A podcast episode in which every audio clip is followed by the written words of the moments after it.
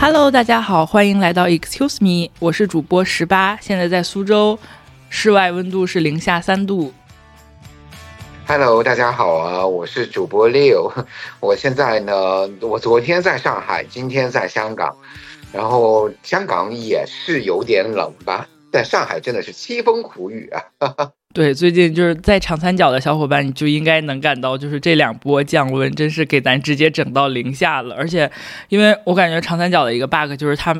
没有暖气，然后就室内跟室外温度差不多，这就很惨淡。然后今天给大家介绍气温，也是因为我们这一期想录一期就是冬天的特辑，然后想分享一些冬天特别温暖的东西给大家。那其实主要就是美食啦。我觉得冬天真的是就是人的整个能量会因为天气的寒冷变很低，然后尤其是我在苏州，就是上海这种。长三角待的比较多，然后它真的就是，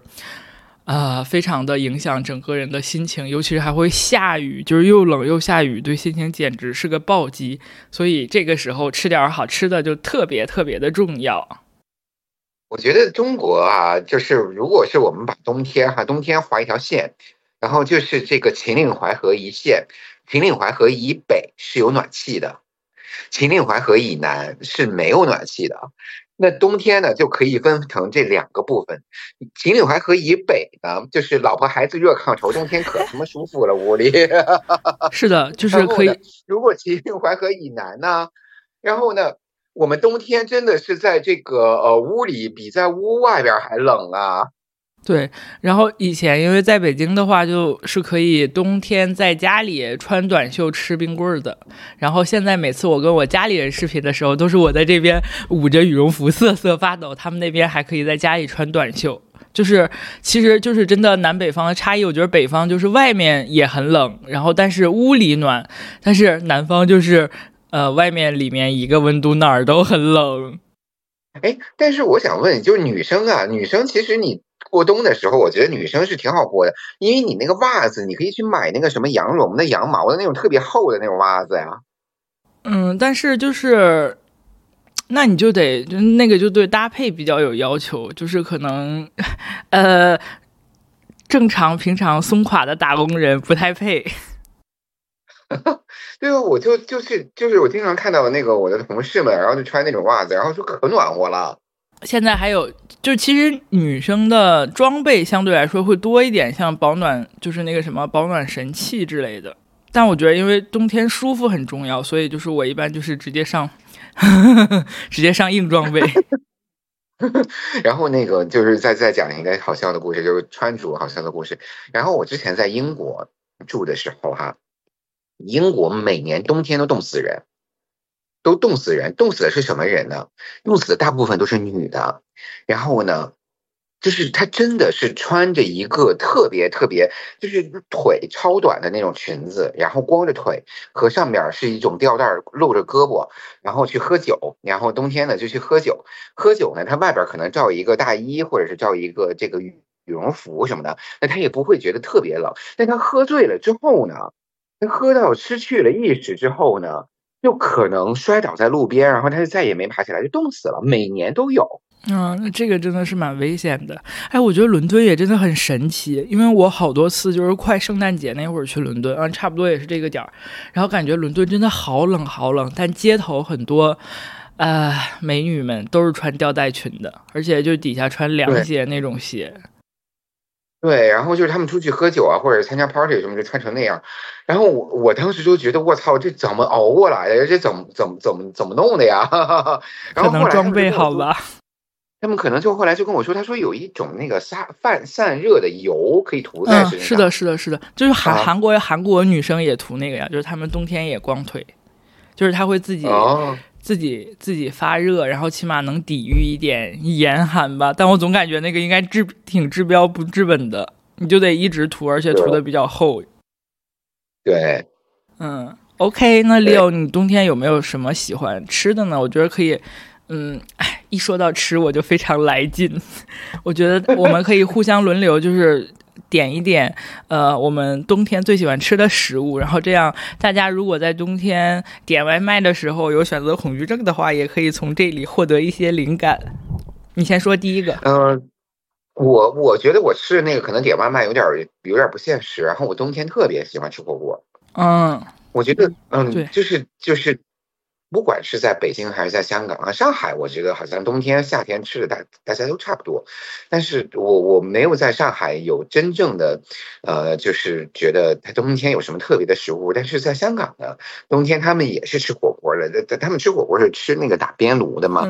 然后就是那种呃用那种鸡汤啊、高汤啊来涮这个肉啊、涮菜啊、涮鱼丸啊、涮牛丸啊什么的虾滑啊这样。然后吃这种呃莲炉，但是呢，北京呢就是冬天，然后我去了冬天呢特别喜欢吃就是涮羊肉，还有呢那个吃火锅，然后我觉得就是特别特别的温暖，然后吃完了以后觉得特别满足那种。但是呢，有一个不好的东西呢，就是我在北京每次吃完涮羊肉都会拉肚子，是你虚不受补吧？可不是北京羊肉的错。呃，可能我觉得有可能是吃的太急，没有熟啊，或者是怎么样。嗯，果然就是冬天的食物，火锅永远是第一名。对，然后在香港呢，他们冬天呢，就是还有两种东西，我觉得冬天是比较普遍的，就是你去餐厅啊，基本上都有的。一种呢，就是羊腩煲，就是他们冬天也吃羊肉。呃，这个羊腩煲其实他们做的还挺好吃的，叫知那个什么知竹羊腩煲啊，就是用那个腐竹和那个羊肉羊腩，然后做成了一个沙包菜，然后我觉得还挺好吃的。第二种东西呢，就是他们就很奇怪了，他们是吃蛇羹啊，好像岭南那边都会有这个菜。嗯，对，然后他们觉得就是蛇羹吃完了以后会补一年。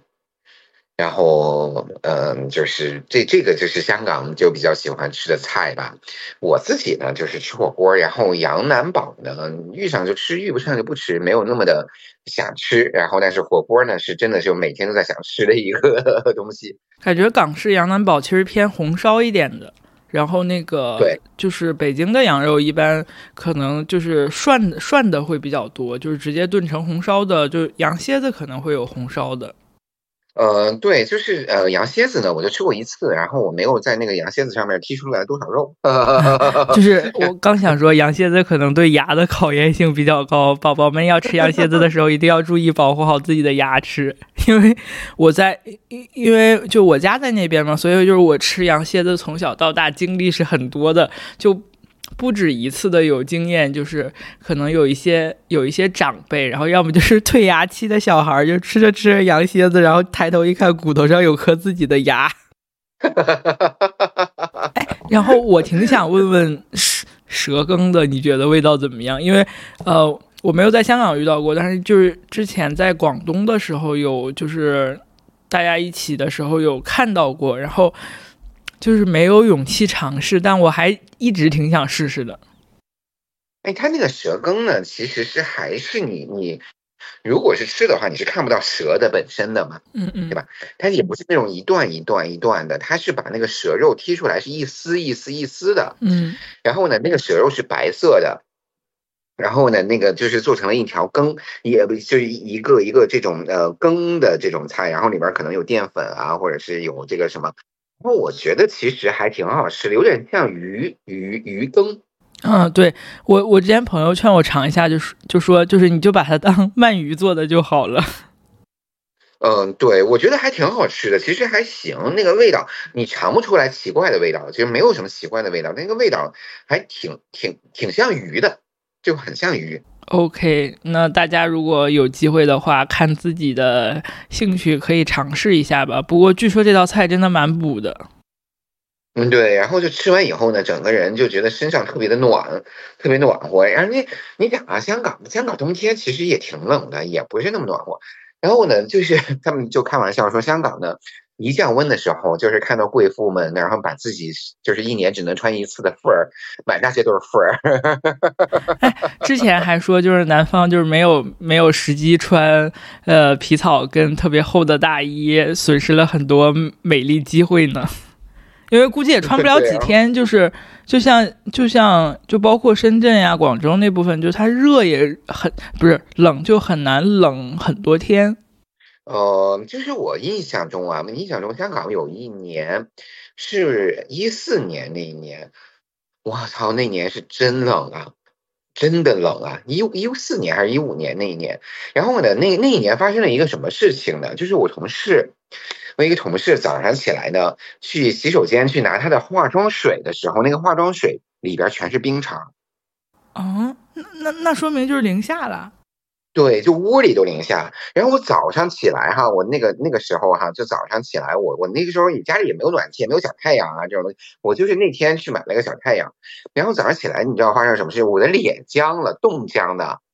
哎，这这个挺像，就是在上海会发生的事儿，在香港真的还挺匪夷所思的。对，然后就特别特别冷，然后就那一年特别冷，然后我就去买了一个小太阳，就买了一个那个那个，就是，并且还特别难买，还加了价，我好像加了一千块钱呢。嗯，取暖神器也是冬天很必要的一部分喽。对，然后那个那年呢，据说呢，香就是华南的蛇呢都被吃光了。OK，那反正就是火锅应该是大家冬天都会最喜欢吃的。呃，一个类别，然后呃，我想补充一点，就是火锅里其实我最喜欢的就是，嗯，就是利欧吃不了的那个羊蝎子。哦，你火锅最喜欢吃羊蝎子？对，因为就是羊蝎子，其实它肉，因为它是羊的脊骨嘛，然后所以它其实肉不多，然后但是，呃，因为它的那个构造就啃起来会特别的困难，然后你可能就我觉得吃到一块肉就会有特别的成就感，就是你抠抠搜搜抠出一条肉的那种成就感。感觉是特别棒的，但是那个真的对牙口有特别大的要求。你这个在整牙期的肯定是不能吃的，因为羊蝎子大家会故意的，就尤其是外面商家，就是他本来就吃那种感觉的话，他不会给你炖的特别烂，就是那种可以完全脱骨的状态，就还是 还是需要你自己去啃的，就比较正宗的这种，所以就还是对牙要求比较高。然后羊蝎子其实是特别配一些。冬天的蔬菜的，就是萝卜跟嗯，比如说白菜什么的一起煮，就会味道味道特别棒。然后这样就又又有肉又有菜了，就简直很完美。除了比较费牙之外，嗯，我之前就是冬天恨不得反正就是会吃的频率很高。然后这两年因为牙确实会有挑战，会少一点。但真的感觉，嗯，羊蝎子炖萝卜，尤其是红烧的，简直就是冬天的绝美之味。就是吃完真的会觉得特别特别的。满足，嗯，对我火锅里边呢，其实特别喜欢吃的就是肉，就是那种片成薄片的肉，然后去一涮，然后一烫，啊，天呐，这个真的是太美味了。然后呢，但是还有一个一个一个特点，就火锅还有一个特点就是那个料蘸料，然后那个蘸料呢，如果我们在南方吃火锅，大部分是酱油。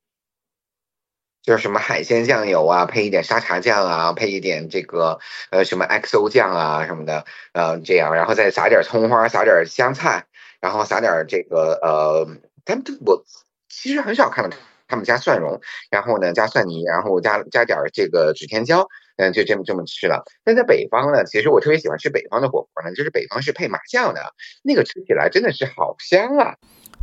对，然后南方的麻酱好多都是假的麻酱，我感觉像就是比较知名的那几家连锁的火锅店，我觉得他们麻酱都就是味道都不太对，可能就是都比较类似花生酱，都不是麻酱。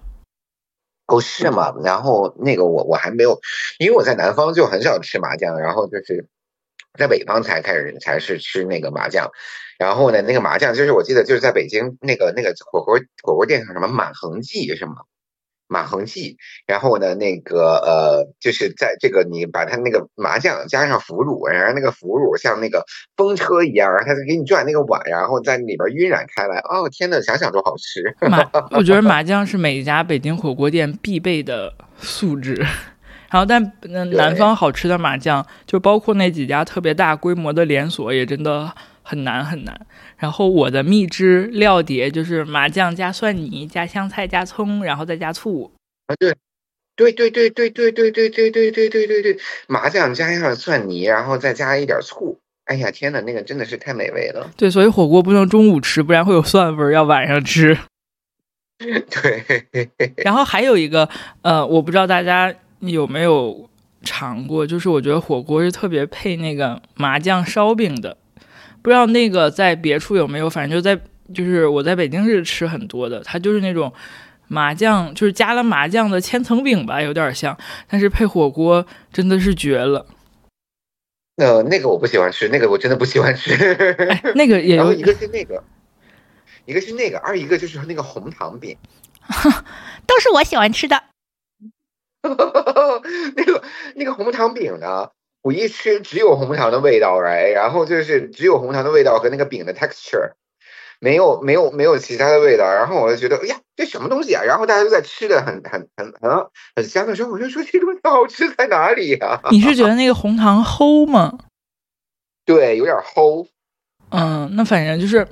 呃，那个麻酱烧饼是它其实是会有点干的，所以就一定要配汤或者是配点什么吃，不然直接吃有点干，而且确实是偏硬的那种烧饼，所以也比较费牙。然后我觉得糖油饼是，嗯。就我很少听到有人不喜欢吃糖油饼呢，呵呵。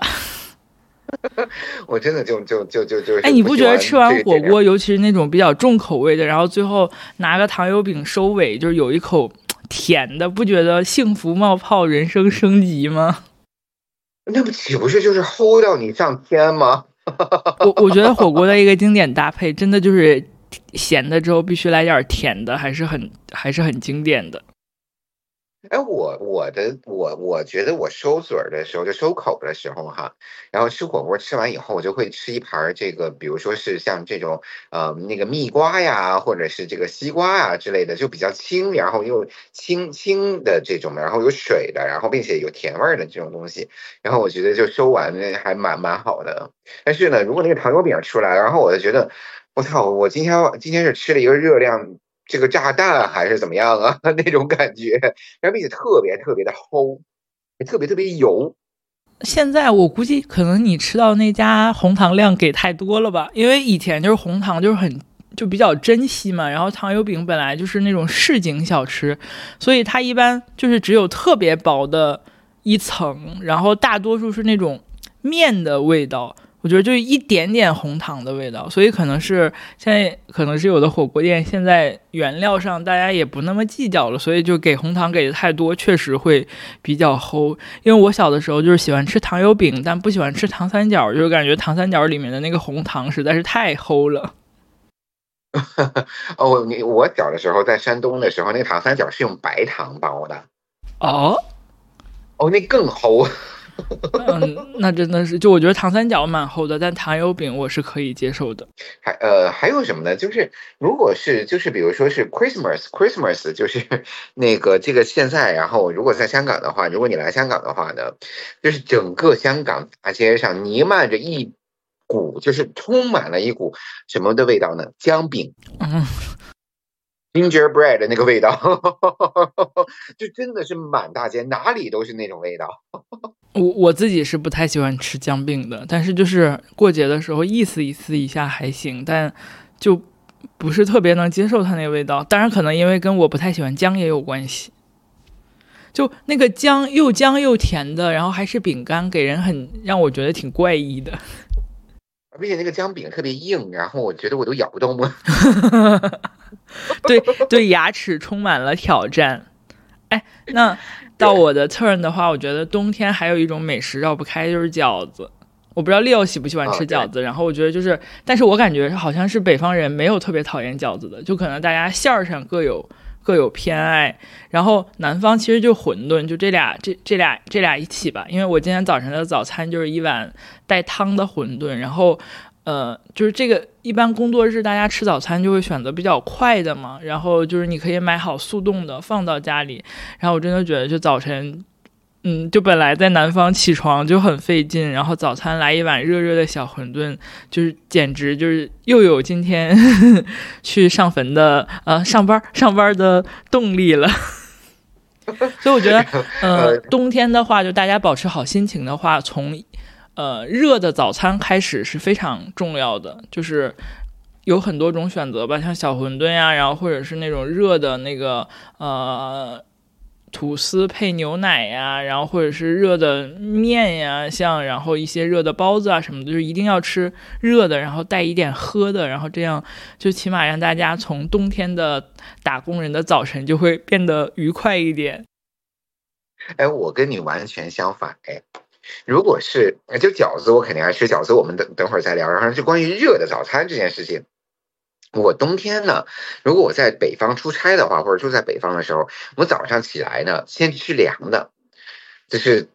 因为我觉得就是在这个睡起来，然后就那个房间里边又很很热，然后又很燥很干，然后我睡起来呢，我先吃什么呢？我就先喝一杯果汁，吃一盘水果。让自己 fresh out 一一点，然后再开始吃热的，然后就比如说一碗热馄饨啊，然后或者是一个这个热的这个呃包子啊，这个或者是一个热的现做的煎饼果子啊，什么在北京在北京出差，一般酒店都有这这种这种食物嘛。然后哎，我觉得就真的很还还蛮好的。哎，那我是能理解，就是你如果是在就北方就有暖气的情况下，先搞点凉的，我是能理解的。但我觉得在上海、在苏州这种，尤其是就是没有没有那种全天的这种地暖的话，就你早晨，因为我觉得早晨最痛苦的就是你爬出被窝的那一刻，因为外面真的。太冷了，然后室内因为它跟室外温度差不多，所以就很痛苦。然后这个时候，就我一般洗漱啊什么的都是带着特别丧的心情。就这个时候是肯定搞不下冰的的，就必须搞点热热的。对，那个是我在，就是我觉得我在北京哈吃早餐，北方吃早餐的一个就是一个 routine 的一个一个 routine 吧。然后饺子这件事情，饺子这件事情呢，我就这这个，因为我山东人嘛，山东人呢。就是我觉得可能到了冬天以后，因为可能是以前在农耕社会的时候呢，到了冬天就停耕了嘛，老百姓手里也没有什么活干，然后就可能那个没有什么事儿，然后就节气特别多，各种各样的节。到了冬天以后，每个节山东都要吃饺子，每一个节都要吃饺子。然后所以呢，就是特特别是我回去过年的时候，我回山东过年的时候。过年差不多过个呃，就是从那个呃年二十九、二十八开始，到年初四，每天都在吃饺子。感觉好像北方都这样。数一数，就我我家那儿是大年三十晚上要吃煮饺子，然后初一中午要吃蒸饺子，然后就是呃正常来说这两顿饺子是肯定要有的，然后还有一顿必须的就是那个初五吧，初五因为就是迎财神什么的，初五要有。一顿蒸饺子，然后一般家里就是从，呃，就是这三天是必须要有的，然后其他天也基本上想想起来或者人多的话也会再包点饺子。哦，对，然后就每天都在吃饺子，但是呢，我妈有一个饺子呢，我觉得就是我妈包的饺子有一个馅儿特别特别好吃的馅儿呢，就黄瓜虾，黄瓜鲜虾馅儿的。哦，那好像我感觉黄瓜馅儿的很稀少哎。对，就很鲜的这种感觉。然后你想，黄瓜就有那种清口清香的那种、那种、那种香味儿嘛。然后再加上那个虾有那种鲜甜的味道，然后再加上一点鸡蛋，加上一点韭菜，然后就真的很好吃那个东西。说的流口水，想吃饺子了。哎，因为我自己是会包饺子的，就是我在国外的时候，就是从自己从和面开始，可以一直到煮，就是全流程我都是会的。然后就像你刚才说的这个，我发现就好像每家都会有一个自己家挺独特的馅料。然后我家是我觉得最独特的，其实最好吃的，我觉得还是。韭菜肉加海鲜的就比较经典的那个那个味道，然后我我家一般是大年三十晚上肯定是这个馅儿，然后就是海鲜就种类不太一样，有的时候是虾，有的时候是那个贝壳，然后有的时候也会其他什么海鲜之类的，但就是这个让我觉得最经典。然后就是还有一个我自己特别爱吃的就是虾仁、蘑菇、木耳和马蹄，还有肉，就是就是会它因为。呃，有那个什么像木耳啊、马蹄，就是脆是脆脆的那种，也会很鲜。就是，然后这但是这个这个馅儿备起来特别麻烦，所以一般就是在家才能吃到。然后呢，那个呃，山东呢还有一种饺子呢，是鲅鱼馅饺子。嗯嗯，这个好像很很有名。哎，这个就真的鲅鱼馅饺子，感觉从小听到大，然后导致我一直很好奇鲅鱼到底是什么鱼，因为感觉它好像除了在就是鲅鱼饺子里出现，也很少就是在其他语境，好像我们就是外地就知道的很少。我觉得哈，我没有考证过这件事情。然后我觉得，如果看外形的话呢，就是那个马鲛鱼，应该是马鲛鱼。嗯，所以就是它是有不同的名字的，只是在饺子馅儿里它叫鲅鱼，是吗？山东人叫鲅鱼嘛，所以就把它叫成了鲅鱼。然后我觉得是马鲛鱼。然后那个鲅鱼馅饺子是为什么？就是因为那个鱼刺儿特别少，所以呢，它可以用那个刷子把那个鱼肉这样给刷下来。然后就是它有一根主刺儿，然后旁边可能有一些小，就是这个背鳍和肚子的上面是有一些这个呃，就背鳍上面有刺儿，可能肚子上面就是只有那几根大刺儿。然后这样的话，它可以那个。肉啊，用那种铁刷子，然后给它刮下来，刮下来就是做成了饺子嘛。所以呢，就那个容易做一些。然后呃，这个我觉得其其实它它做成饺子是有原因的，就是因为它的刺儿少。但是感觉鲅鱼饺子好像就是很山东饺子里很代表的馅儿。我但是我好像没有吃过胶东胶东的胶东不是山东。我没有吃过正宗的诶，我之前在上海点过两次，就感觉它好像给我的感觉就是肉馅儿里加了点鱼肉，就没有什么特，而且鱼肉含量很低，给我的感觉跟肉饺子差别不是特别的大。对。那个呃，我觉得有那个就是要做的好才好吃。如果做不好的话，那个鱼肉不是很新鲜的话，就有点腥。嗯，哎，所以正宗的是不是鱼肉量很大，然后肉肉比较小，肉比较少，然后就是很鲜的感觉？对，就是那个肉配上那个鱼肉，然后就很鲜，然后并且那个馅儿呢又很嫩。OK，听到这儿的大家积极去留言啊，然后如果有人留言让 Leo 给他寄 鲅鱼饺子吧。哈！可以，我自己给你包。啊，反正我觉得饺子真的是就是，嗯，是所有中国人里很特别的那个味觉上的记忆符号。然后我有两次在国外过节的时候，就是像。像春节还有冬至嘛，然后就是，然后就大家在一起包饺子，或者是搞集体活动的时候，有的时候就会一起包饺子，就感觉那种氛围真的很很好。然后另外就是，我觉得饺子好像总是跟家联系在一起。然后其实我小的时候是非常讨厌吃饺子的，就也不知道为啥，从忘了从哪一时刻开始就会变成。特别特别喜欢吃饺子，然后我现在的程度真的毫不夸张，就是我天天吃饺子是绝对不会厌的那种，但是吃别的东西可能就会就就比较容易就比较容易厌烦，然后但是饺子真的是可以一直吃下去。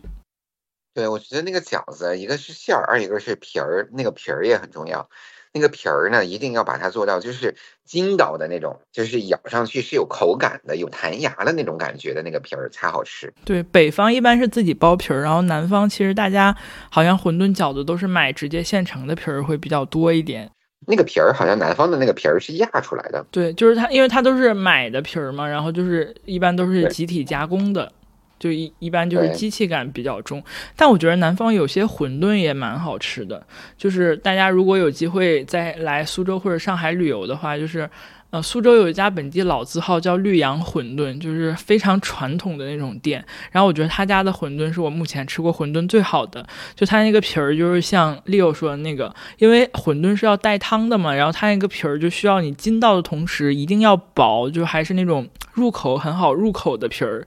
嗯，他家的皮儿跟馅儿是我觉得非常完美的，而且那个样式也比较多。但是就是因为是老店，所以开的就很少。然后大家以后来苏州可以来尝尝。嗯，对，然后上海还有一个就是那个菜肉馄饨，我觉得还蛮好吃。就是菜，就是一般是荠菜，然后就是这个好像也是他们就长三角这边城市比较有共鸣的一个馄饨馅儿。然后我之前也听我的本地小伙伴们分享过，就是他们在家就比较常包的馅儿，也基本上就是菜肉馄饨这种这种这种馅儿。哎，但但我觉得就是上海的馄饨要看就要看店的。呃，反正我也点，我也点到过特别难吃的菜肉馄饨，就是它的皮儿会特别硬，然后馅儿特别少。然后在上海呢，我可以介绍给大家去一个这个馄饨和小笼包店。然后呢，那个呃，就是在人民广场那边，在南京路上面，然后叫来来小笼。那个呃，确实它的小笼包和它的这个菜肉馄饨都做的蛮好的。他家馄饨真的是很经典，而且但是他们家会一直排队。呃，我我唯一有一次吃上，就是因为下大雨，然后就是人很少，不然的话好像平常排队还排的人很多的。对，然后可能也现在也是网红店吧，怎么样？然后就是排队的人蛮多的。OK，你在冬天还有什么其他想吃的食物？呃，冬天还有就是我印象中哈，就是如果跟冬天相关联的话呢，就是带鱼。如果在小时候在北方哈，其实冬天的那个呃没有什么就是海鲜可以吃嘛，带鱼是冰的嘛。冰的，然后如果是这个呃出来的话啊，就冬天如果是家里做菜，然后给你炸一块带鱼，或者是就是炸一炸一一条带鱼，这样吃起来的话，真的蛮好吃。我觉得那个带鱼肉真的蛮好吃的，就导致了我现在特别喜欢吃带鱼这种东西啊，真的是戳到我的兴奋点了，因为我也超喜欢吃带鱼。然后我家那儿就是小，就确实可能冬天，然后早晨熬粥的时候，就是配炸带鱼的时候，就会觉得我靠，简直香出天际。就一定要是那种刚炸出来的，然后就自己家里吃就会选那种比较厚的。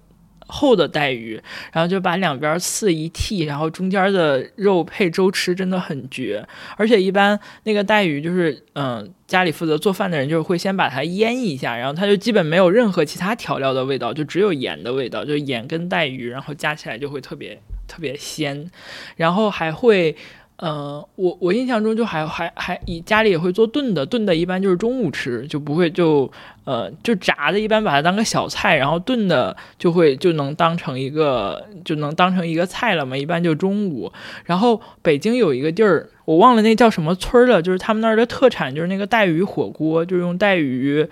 呃，就就用带鱼煮成，就它不是那种传统的火锅，就有点像那就有点像那个煲那种形式，就煮成带鱼煲。然后，但是里面也会放点涮的什么东西之类的，我觉得那个还蛮好吃。但是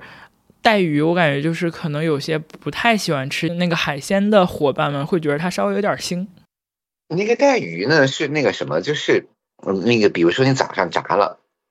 然后中午呢你再用那个去把这个炸过的带鱼，然后再回锅，然后加点醋啊，加点料酒啊什么的。这酱油啊，再炖一下，哇，人世间的美味。对我，而且我小的时候特别特别感觉特别温暖的回忆，就是，嗯，我小的时候就是是在我姥姥家长大的，然后那会儿就是在，呃，就是就是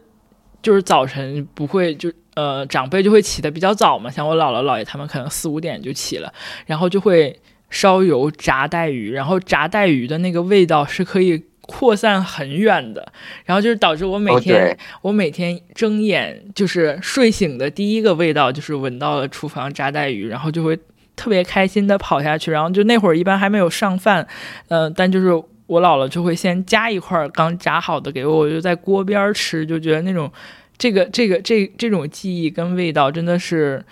特别治愈一生的感觉，所以就是我对带鱼也会特别有好感。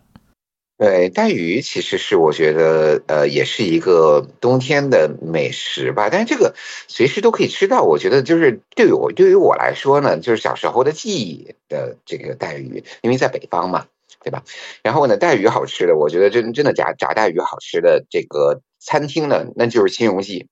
那个黄金脆带鱼，哇，那个真的是好吃到极致。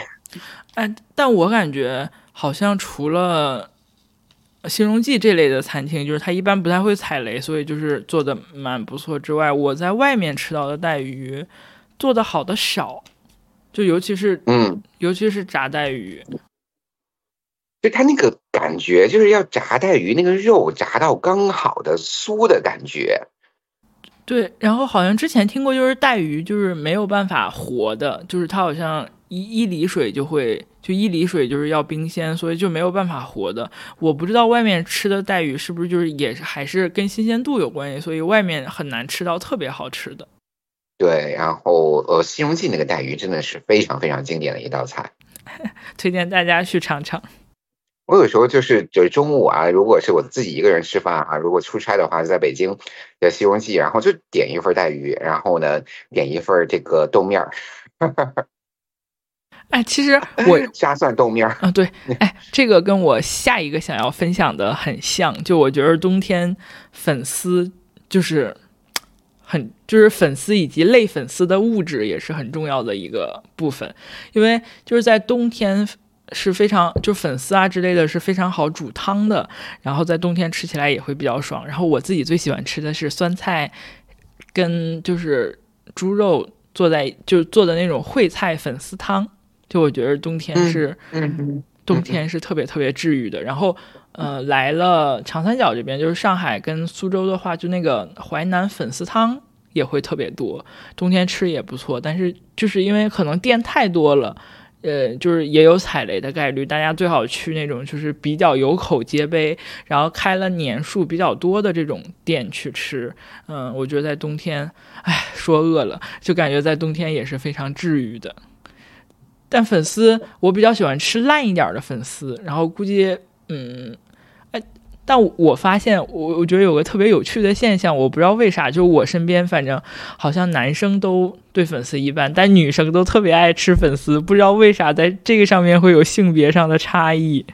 对我，我对粉丝真的很一般，所以感觉就真的很神奇。然后我就是基本上菜里边，如果是下到粉丝的话，哈，就是其实那个北京的冬天涮火锅的话是有粉丝涮粉丝这个环节的。然后我一般对我都不吃，就是涮火锅，我我哦，涮火锅还有一个菜呢，就是我肯定会吃的是白菜。嗯嗯嗯嗯，尤其是那个羊肉火锅是非常配白菜的。对，哎，你是从小就不爱吃粉丝吗？还是就是？就无感，就也不是不爱，就是没有什么感觉。这个粉丝，哎，我觉得这一点好疑惑呀。就是我我我真的好多人的案例，感觉怎么他这个性别属性这么强，而且好想知道是因为什么。如果大家有喜欢吃粉丝和不喜欢吃粉丝特别强烈的特点，也希望在评论区跟我们讨论一下哦。哎，因为因为就是从我我家，然后我爸，然后好多。嗯，长辈，然后再到我老公，然后再到身边的朋友，就是每次因为出去约粉丝，就一般就是，呃，全就包括就现在跟同事们也是，就全是一堆女同事，然后男的好像就大家对粉丝这种东西都不太感冒。对啊，就包括你，包括就出去就夏天去吃这个小海鲜，然后吃烧烤的时候，不是那个呃蒜蓉蒸那个呃粉丝什么扇贝什么的。然后蒜蓉粉丝生蚝什么的，我那粉丝基本上都不动，然后就把里边的扇贝和生蚝吃了。OK，冬天呢，就是在广东这边呢，还有一道菜呢，就是其实也是一个冬天的记忆。然后呢，是什么呢？就是他们过年会吃的那个盆菜。嗯，哦，那个其实也也蛮好吃的。以前就是过年才会才会做的那个。对，然后就里边有什么鲍鱼啊、海参呐、鸭掌啊什么的，哎，其实那个东西真的蛮好吃的。哎，你有没有觉得那个像是，啊，就怎么说呀？是提前把不容易煮熟的煮熟了之后的火锅，就给我的感觉，它还挺像一种火锅的，只不过是它那个食材都是好多不太好熟的，然后提前给你煮好了，最后一锅上。对，然后它其实是那个，我觉得它其实是一种什么呢？它其实是把提前把这些煮熟的菜，然后再放到一种酱料，就爆汁的酱料上面，然后再去不停的去炖它，然后把这些菜，把这个爆汁炖到那个菜的那个味道里面去。对，感觉盆菜有点像贵气的养生的广东火锅。哎 哎，对。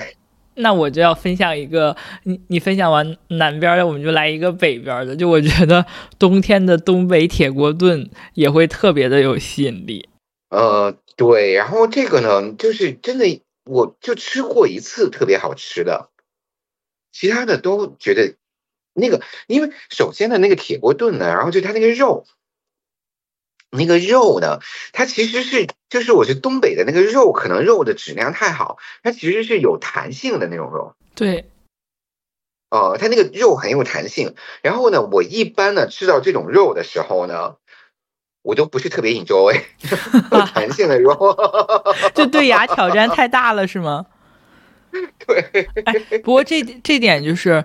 呃，就是东东北铁锅炖，也就是在。其他地就是在除东北之外的地方，确实挺容易踩雷的，因为感觉大家就繁衍出了各种各样花式的花式的做法。然后我们有在，我有在上海吃过，就是那个他那个锅，就是是用煲的那种形式，你就感觉东北铁锅炖，然后上来的是一个特别秀气的小煲，里面有几块排骨、几块土豆、几块豆角，就觉得还挺神奇的。然后。确实，就是排骨炖豆角，这个我觉得真的很好吃。对，排骨跟豆角还有土豆，嗯，绝大。对，然后对，然后就是确确实，嗯呃，Leo 刚才说的那个点，我之前就是我有一家经常去吃的东北铁锅炖，然后他那就是好像就是就是一家人开的，一家东北人来这边开的。然后之前跟他们聊的时候，他就说，就是他们的肉是不能用，就是上海这边的肉的，因为就是他跟。应该是猪的品种不一样，然后吃的东西不一样，所以它最后猪肉的味道就不一样。所以他们都是要从东北那边把猪肉就是运进来，或者是买进来那样，然后用东北那边的猪肉。然后他说完这个的时候，我就后面特别注意分别，就是上海这边的排骨的味道跟北京那边排骨的味道。然后后来真的发现。就是排骨的味道真的是有差别的，就是你要仔细去留意的话，还能辨别出它们之间那个肉质和肉味儿，我都觉得有差别的。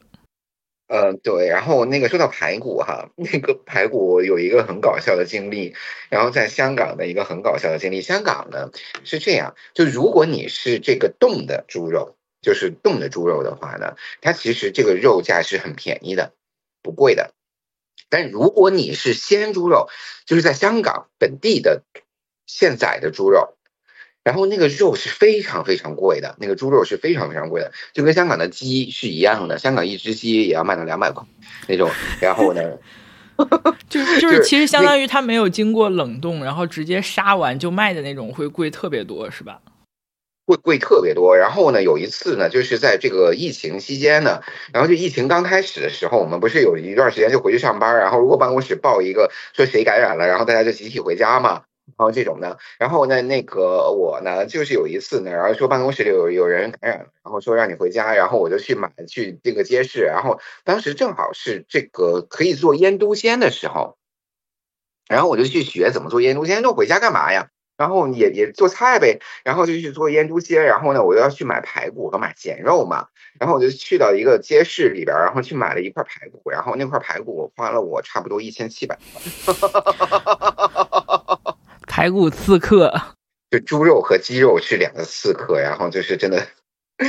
那个鸡经常会买出五百块钱一只的鸡，就一到冬天我就会很羡慕。在广东的小伙伴，因为我我刚毕业之后是有在就是深圳待过的，然后咱别的不说，就是城市什么的都不说，但是确实我感觉